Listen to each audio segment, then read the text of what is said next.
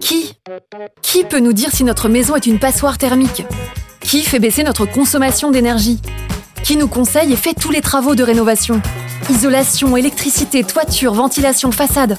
Alors, on appelle qui Préservation du patrimoine Évidemment, 400 spécialistes de la rénovation énergétique. La légende des Canaries.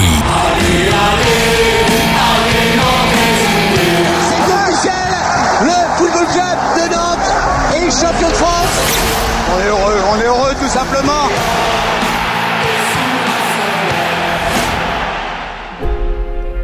Bonjour à tous, c'est Julien, 13e épisode de la légende des Canaries avec Alouette, la radio partenaire du FC Nantes. La légende des Canaries, votre podcast pour se souvenir, se replonger dans les grands moments du club pour retracer aussi les parcours des plus grands joueurs du FC Nantes. Nouveau numéro avec Bruno Baroncelli. Et reprise magnifique de Baroncelli, bien placé sur la gauche. Ses débuts dans le foot et à Nantes dans les années 1970, Il n'y avait pas de centre de formation, il y avait juste euh, euh, une maison que le club avait achetée en- en- dans le centre de Nantes, euh, rue de la Ville en Bois. son arrivée dans le groupe pro, Dès qu'on m'a dit voilà tu t'en vas avec les pros, bah, j'ai dit ok. Bon, je peux dire que la, la nuit avant euh, a été courte. son palmarès, trois titres de champion de France, une Coupe de France, Ils sont tous très beaux, mais le, le premier, parce que le premier, euh, attendez, euh, moi j'ai j'ai 19 ans. euh, l'ambiance de Marcel Sopin, faut imaginer que nous on sortait du stade, on était tout de suite dans la rue. Dans la rue, il y avait les gens, il y avait le public quoi. ses premiers pas en tant que joueur à la Beaujoire, On a eu beaucoup de, de mal. On était vraiment dans notre jardin à, Sopin. ou encore ses années d'entraîneur avec le FC Nantes, retour avec l'international français Bruno Baroncelli sur ses années passées au FC Nantes. Baroncelli du pied gauche, lobe toute la défense. Pied gauche alors que Barankelli Eh est oui, plutôt un joue à droitier, droite. droit. Bonjour Bruno Baroncelli, Bonjour. vous êtes prêt à remonter dans le temps? Oui, Bon, comment était le, le petit Bruno au début? Attiré par le foot? Euh, j'avais un papa qui joue au foot. Euh, je suis un fils unique, euh, donc euh, j'ai commencé à taper dans la balle assez jeune, même très jeune. Je, je faisais, je m'amusais tout seul même à jongler, à taper dans le mur. à la maison, il y avait une petite cour derrière chez nous. Et puis après, petit à petit, j'ai joué évidemment avec des, avec des copains. Et on était, moi, comme j'étais dans une, dans un endroit où il y avait des, des, des immeubles, on jouait entre deux immeubles. Et les buts, c'était des, des, des lucarnes de, de cave. il fallait, il fallait attraper la lucarne Voilà, fallait taper dans la lucarne pour marquer un but. et pas casser le carreau. Et pas casser les carreaux qui étaient au-dessus, ouais. C'est ça. Après, tout naturellement, euh, vous êtes inscrit dans un, dans un club. Comment ça s'est passé?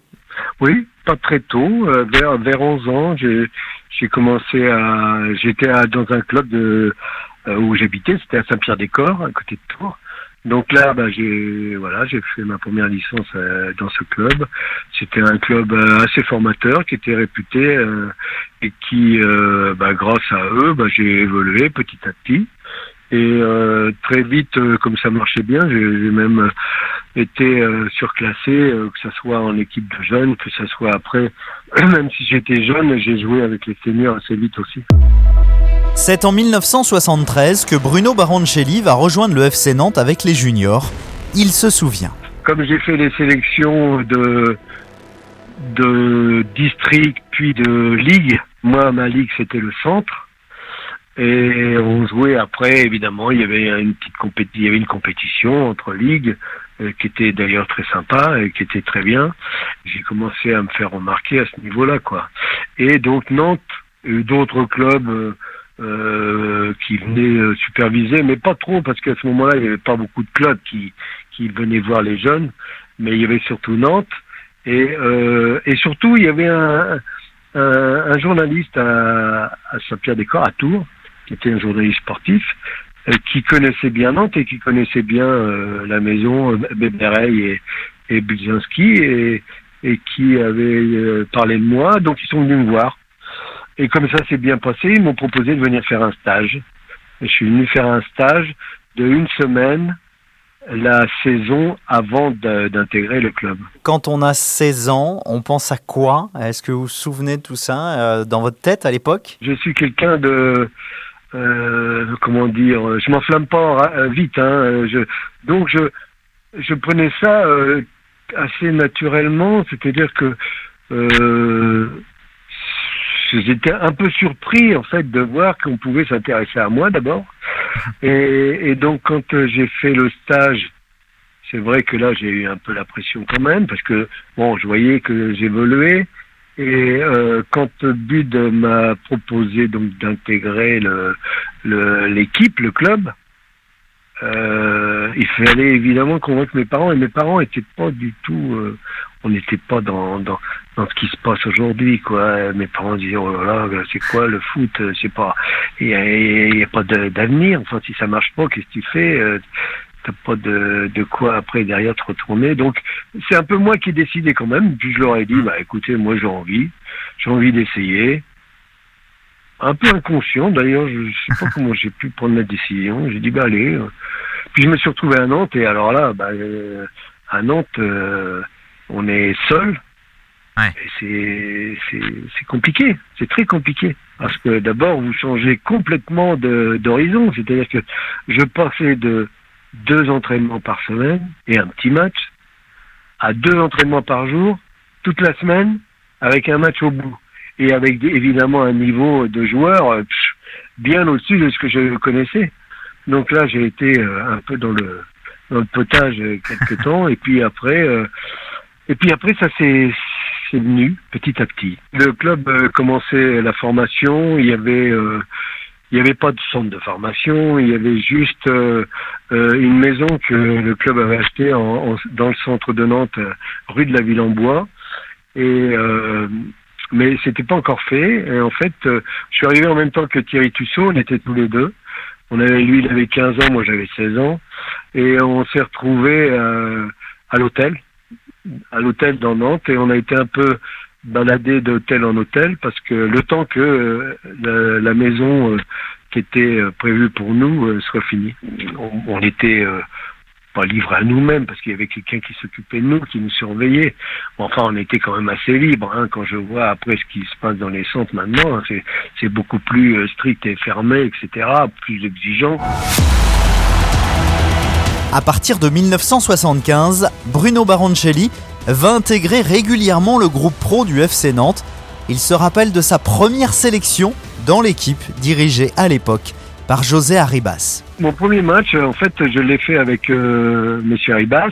Mais j'étais pas prévu dans l'équipe. Je, m'entraînais tout le temps avec le centre, évidemment. Et puis euh, euh, il y, a, eu des blessés au niveau au-dessus. Et euh, bon, je devais à ce moment-là commencer à faire quelques bonnes performances.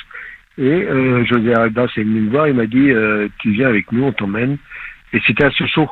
Et j'ai joué comme attaquant parce que l'attaquant du moment, ça devait être Angel, Marcos, et Angel euh, s'était blessé. Et donc c'est moi qui, a, qui ai joué euh, attaquant de pointe, alors que c'était pas mon poste, vraiment mon poste. Il y avait d'autres joueurs comme Eric Pécou euh, et d'autres que j'oublie qui, qui pouvaient jouer aussi à ce poste-là. Mais bon, donc c'est moi qui ai joué là. Et je peux dire que j'ai pas, on a gagné un zéro.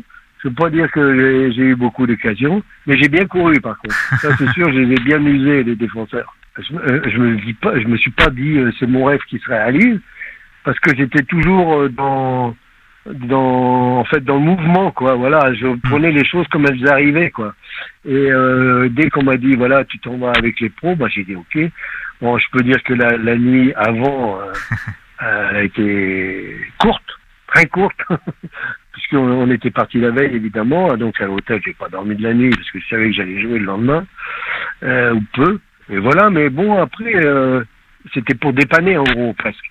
Hmm. Parce que après, je suis ressorti de l'équipe naturellement, c'est-à-dire que euh, Angel est revenu, enfin les pros de l'époque sont revenus, euh, les blessés, et moi je suis euh, retourné euh, avec euh, avec les gars de, de, de, mon âge, quoi, enfin avec la formation. Après, en fait, il y a eu d'autres passages. Parce que c'est c'est comme ça que ça fonctionne et c'est très bien d'ailleurs.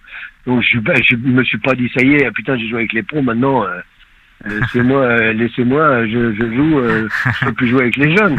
Donc je suis retourné évidemment avec les jeunes, on a continué à jouer. Et puis de temps en temps, bah, on a fait appel à moi pour être remplaçant, pour faire des bouts de match, etc. Et puis euh, on voit l'évolution, quoi. Enfin les, les coachs de l'époque, euh, José Arribas et Coco Suodo, voyez l'é- l'évolution évidemment. Et puis euh, donc euh, derrière ça, euh, la, la saison s'est terminée. Il y a eu des hauts et des bas, euh, voilà. C'était et derrière ça, je suis parti à l'armée et de Mhm. l'armée, je suis parti aux Jeux Olympiques avec Lolo et avec Eric Pécou, avec Lolo Ramis et Mhm. Eric Pécou. On a fait les JO de Montréal en 76. Donc j'étais là, c'était c'est vraiment là où, où j'ai explosé pour moi, c'est-à-dire que je me suis retrouvé avec l'équipe de France militaire. Je me suis retrouvé avec l'équipe de France amateur parce que c'était des amateurs à l'époque Mhm. aux Jeux Olympiques. Et derrière ça, je me suis retrouvé à jouer avec l'équipe de France A euh, très vite. J'ai j'ai tout enchaîné quoi. Euh, ça a été un peu mon mon année euh, où j'ai explosé quoi. Bruno Baroncelli va côtoyer en tant que joueur au FC Nantes trois entraîneurs, José Arribas, Jean-Vincent et Jean-Claude Ciodo. Il nous parle tout d'abord de José Arribas. C'était le coach, c'était euh, la personnalité, c'était quelqu'un euh, euh, vraiment qu'on on pouvait, comment dire, qu'on craignait pas, mais bon, c'était lui le, coach, le chef, et, qui, bah, avec moi, a toujours été. euh, enfin, il m'a appris beaucoup aussi, quoi. Même si je l'avais pas comme coach au niveau de la formation, euh, je lui dois beaucoup parce qu'il m'a d'abord donné la chance de jouer. Et puis euh, derrière, on sentait quelqu'un un peu paternel, quoi. Enfin, quelqu'un qui savait vous vous juger, vous jauger et savoir quels étaient, comment était votre caractère, et etc.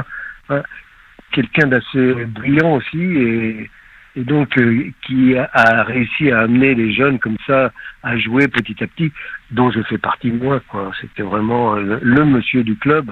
Et après derrière, il a, il a donné évidemment euh, les clés à Coco. Mais avant Coco, Il y a eu Jean-Vincent. il y a eu Jean-Vincent. Et Jean-Vincent m'a beaucoup, beaucoup de apporté aussi. Parce que il m'a ouvert la porte, il m'a ouvert le. C'était quelqu'un, lui, euh, d'hyper sympathique, d'hyper gentil, d'hyper agréable.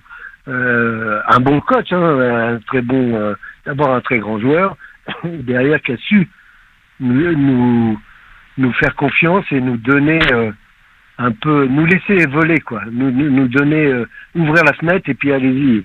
Et là, ça a été, pour, pour nous, ça a été exceptionnel, quoi. On s'est éclaté comme c'est pas possible. Enfin, moi, personnellement, je me suis éclaté parce que ce, euh, ce mec, il m'a, il m'a donné euh, confiance, quoi. Il m'a donné envie euh, de, de, de jouer, de courir, etc., quoi. Hmm, Il y avait Loïc Amis dans un épisode de la légende des Canaries qui nous avait raconté qu'une fois vous aviez perdu et Jean-Vincent après avait raconté des histoires le soir, euh, c'était en déplacement je crois à Monaco ou à Nice, Euh, et le lendemain, euh, bah du coup tout le monde avait envie de, de tout donner à l'entraînement pour, euh, pour Jean-Vincent, c'est un, un- bon résumé ça de...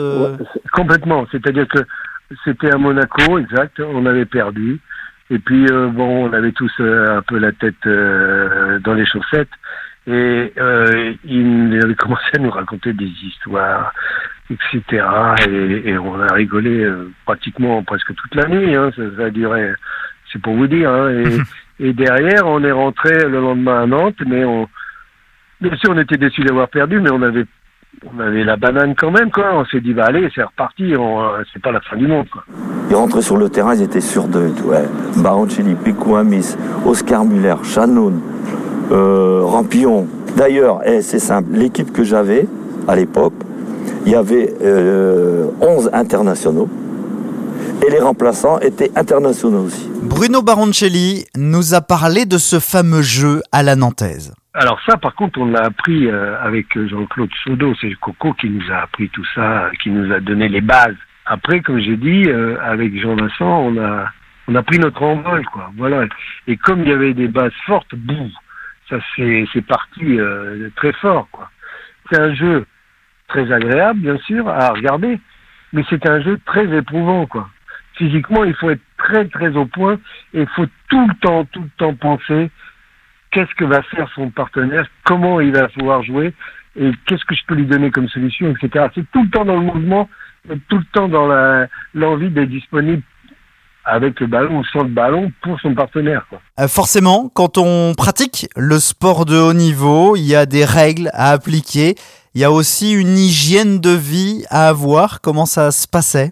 Bah, euh, Bien sûr, euh, ça c'est normal. On peut pas jouer au niveau, mais que ce soit dans le foot ou dans n'importe quel autre sport, sans qu'il y ait une hygiène de vie, euh, c'est normal. Après, on, fait, on était capable aussi euh, de faire des entorses à tout ça, mais c'était des entorses euh, qui étaient qui étaient pas faites sur des sur des grosses périodes de travail ou autres.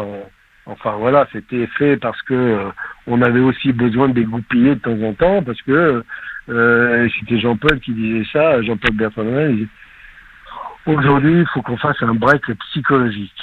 Et donc, euh, le break psychologique, c'était voilà, on se réunissait, on, faisait un peu une soirée, on allait manger, on, on allait boire un coup, et puis voilà, et puis on était content de, de se retrouver. Et puis quand euh, on était comme ça, souvent on, disait aussi des vérités quand il y avait des périodes où ça marchait moins bien. On était capable de gérer, on était capable de se prendre en charge. Bruno Baroncelli a été sacré champion de France avec le FC Nantes en 1977, 1980 et 1983.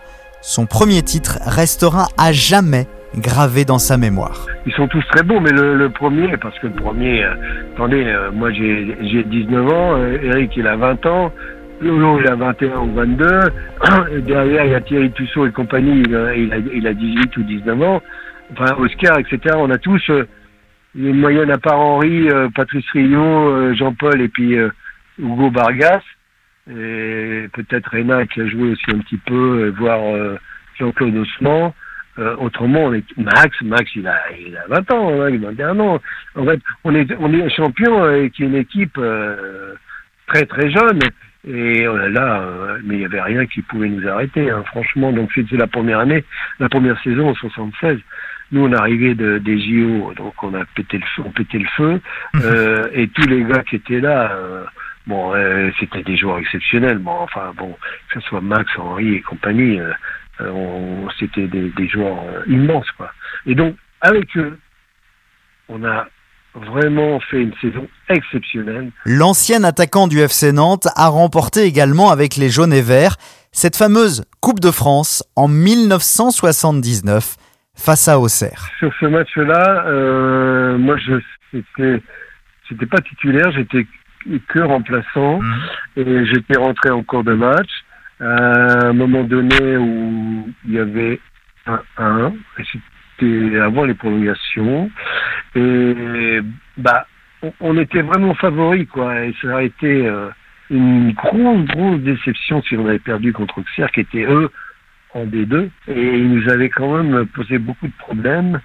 Mais bon, on avait réussi et puis bon, il y a eu le, le hat-trick enfin, de, de, de Eric Pécou ce jour-là, il avait été énorme et on avait réussi à gagner quoi. Mais que après prolongation et dans un match où bah voilà, c'était quand même très compliqué. Alors peut-être qu'il y avait tellement d'enjeux et tellement de pression pour nous parce que le club n'avait jamais gagné la Coupe de France et on voulait la gagner parce que ben, voilà c'était ce qui manquait au club et on était hyper content évidemment euh, de gagner cette, finale quoi. Bruno Baroncelli se souvient du retour à Nantes avec cette fameuse Coupe de France en poche. Oui, oui, oui, oui, bah bien sûr. Bah là, c'était euh, énorme. Hein tous les, beaucoup de Nantais étaient euh, dans les rues à nous, à nous accueillir, à, nous acclamer. Et, bon, ça a été énorme, quoi. On s'est retrouvés. Euh, on n'a pas beaucoup dormi euh, pendant quelques nuits. Hein. Les Nantais ont remporté la coupe. C'est une grande équipe que cette équipe de Nantes et qui mérite cette coupe de France. Bruno Baroncelli a marqué plus de 80 buts sous le maillot nantais. Il nous parle de sa relation qu'il avait avec ses coéquipiers. Dans cette fameuse maison à, dans le centre de Nantes, il y avait Max Bossy, il y avait Thierry Tussaud, il y avait Georges Monstralen, il y avait Oscar Muller, il y avait moi, et on s'est tous retrouvés dans, à jouer euh, dans l'équipe première, quoi. Donc euh, déjà là, on, on était euh, vraiment euh, hyper euh, copains, quoi. Et, et puis en plus, il y avait qui était à, à l'extérieur, il y avait Eric Pécou, il y avait Lolo, mais que, parce qu'ils habitaient chez leurs parents, qui étaient à ce moment-là nantais. Bon, Lolo est nantais, mais Eric euh, avait ses parents aussi à Nantes. Et donc euh, euh, tout ça a fait que on, on s'entendait hyper bien, qu'on était tout le temps ensemble. Et puis il y avait des joueurs tellement énormes, tellement de qualité. Plus des Monsieur Plus qui était en Henri, qui était avec Ouais. nous, Henri Michel, qui nous a euh, bah, guidés, quoi, qui nous a amenés. Et c'était un tel euh, joueur et un tel homme que bah nous on l'admirait tous, parce qu'on était évidemment, euh, on avait, moi j'avais 10 ans de moins qu'Henri, mais j'ai quand même joué 10 ans avec lui, quoi. Donc euh, euh, c'était euh, quelqu'un d'énorme, quoi. Et bon bah voilà, la la mayonnaise elle a pris rapidement, hein. et, et, et des gens comme Patrice Rio, comme Jean-Paul, qui étaient aussi des, des hyper pros et qui étaient euh, très très bons, euh, donc euh, ça a roulé facilement, quoi. Ouais, quand vous vous revoyez, certains sont partis malheureusement, voilà, c'est la vie. Ouais. Euh, mais quand vous vous revoyez, vous parliez de quoi? Ben, on parle. euh, En fait, on a l'impression que on s'est quitté hier, quoi. C'est marrant ça, c'est-à-dire qu'on peut se, ne pas se voir pendant un, deux, trois, quatre ans, euh, des fois plus. mais quand on se voit, on est tellement, con- on est content de se voir euh, en toute simplicité, quoi. Il n'y a rien de, il n'y a pas de nuage euh, à, travers, euh, à travers ça, quoi. Mhm. Alors vous avez joué beaucoup de matchs à Sopin. Parlez-nous un petit peu de cette ambiance si particulière, de ce stade si particulier. Bah, je, je pense que les d'abord euh, le, le, le public a, a très vite accroché avec nous et il y avait euh, une sorte euh, d'osmose entre les deux quoi ça nous on était on galopait euh, partout. Eux ils nous encourageaient euh, hyper fort. Ils étaient heureux de nous voir. Et, et voilà. Et, tout ça ça formait quelque chose de- d'exceptionnel il y avait une ambiance terrible dans un stade qui était bon très grand mais il y avait quand même euh, 15 16 000 spectateurs par match. Ça veut dire qu'il était pratiquement toujours plein.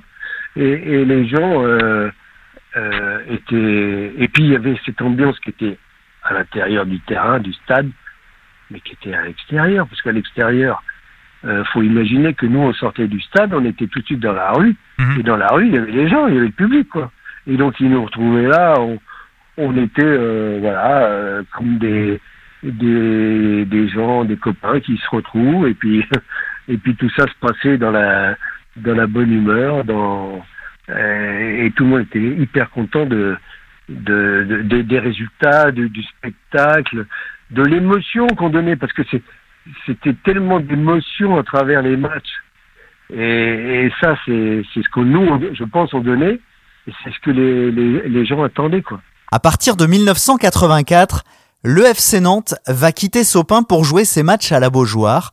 Bruno Baroncelli sera le premier buteur nantais. C'était à l'occasion du match Nantes-Toulon. on a eu beaucoup de, de mal. Un, parce que alors euh, on était vraiment dans notre jardin euh, à, à Sopin et que le, le terrain était pas aux dimensions euh, maxi et on avait euh, beaucoup plus de difficultés à, à, à presser comme on faisait euh, parce qu'il y avait plus d'espace, plus de, euh, de courses à faire, etc. Mais euh, donc petit à petit, euh, ça, ça s'est mis un peu en place, mais quand même, c'était très compliqué. Et à ce moment-là, moi, je jouais au milieu. Et euh, bah, j'avais mis les deux premiers buts. Et le troisième, on avait gagné 3-1, je crois. Et c'était euh, Vaïd qui avait marqué le dernier. Mais à la 57e minute, Baronkelli sur corner de Maurice sonnait la charge par cette égalisation. Ce même joueur doublait la mise à la 73e minute en lobant Olmeta avec encore Maurice à l'origine. Enfin, Lodzic, l'international, se paya un luxe à 5 minutes de la fin. Une action personnelle des plus purs, 3 à 1. Bruno Baroncelli quittera le FC Nantes en 1987 pour signer au Havre. Il revient sur ce départ qui n'a pas été facile à gérer. Oui, bien sûr, ça a été difficile. Parce que, en fait, ce qui se passe, c'est que on a tous été assez longtemps dans le club, et parce qu'on on était bien dans ce club. Alors, c'était pas qu'une question d'argent, parce que je pense que l'argent, on en aurait tous gagné beaucoup plus, certainement plus ailleurs. ce qui se passe aujourd'hui, d'ailleurs. C'est vrai que les, les, les joueurs sont ne restent plus dans les clubs formateurs parce que très vite ils sont capables de gagner beaucoup plus d'argent ailleurs. C'est quand même important de le dire parce que je pense que s'il y avait eu, euh, alors même si on aimait notre club, hein, on était avant tout aussi professionnel et peut-être qu'à un moment donné on serait peut-être parti vers d'autres horizons, hein, parce que le club n'avait pas des moyens euh, exceptionnels, mais il avait su travailler la politique de la formation et donc avec ça, il a réussi à avoir euh, de, très bons résultats. Et sans avoir euh, une surenchère exceptionnelle euh, au mmh. niveau des, des joueurs qu'il y avait. Donc, on était, on était bien dans ce club. Moi, quand je suis parti, parce que moi, je me voyais finir, rester à Nantes tout le temps, mais malheureusement, je me suis blessé gravement au genou en 85. J'ai eu beaucoup de mal à revenir. enfin bon, ça, collait moins et, ou si ça je revenais je me blessais etc bon voilà et puis et puis derrière je suis parti on, m'a dit voilà bah, c'est fini euh, et puis là euh, on a beau être faut aussi le dire quand même hein, on a beau être euh, quelqu'un du club ou il n'y a pas de sentiment quand même hein c'est normal hein, je, pas une critique hein, mais j'avais envie de continuer à Nantes mais c'est vrai que euh, bah, la machine ne marchait plus. Quoi. À partir de 1990, Bruno Baroncelli, ce passionné de football, va devenir entraîneur et va rejoindre son club de cœur, le FC Nantes, lors de la saison 2011-2012, aux côtés de Landry Chauvin, puis de Michel Derzakarian. En fait, c'est beaucoup d'émotions, parce qu'on retrouve euh, euh, c'est la, la Genelière, c'est la Beaujoire, parce que j'ai quand même joué à la Beaujoire. Euh, on, se rappelle tellement de choses, euh, tellement de beaux souvenirs, mais pas que, parce qu'il y, a tout un tas de choses qui se mêlent, qui se mélangent.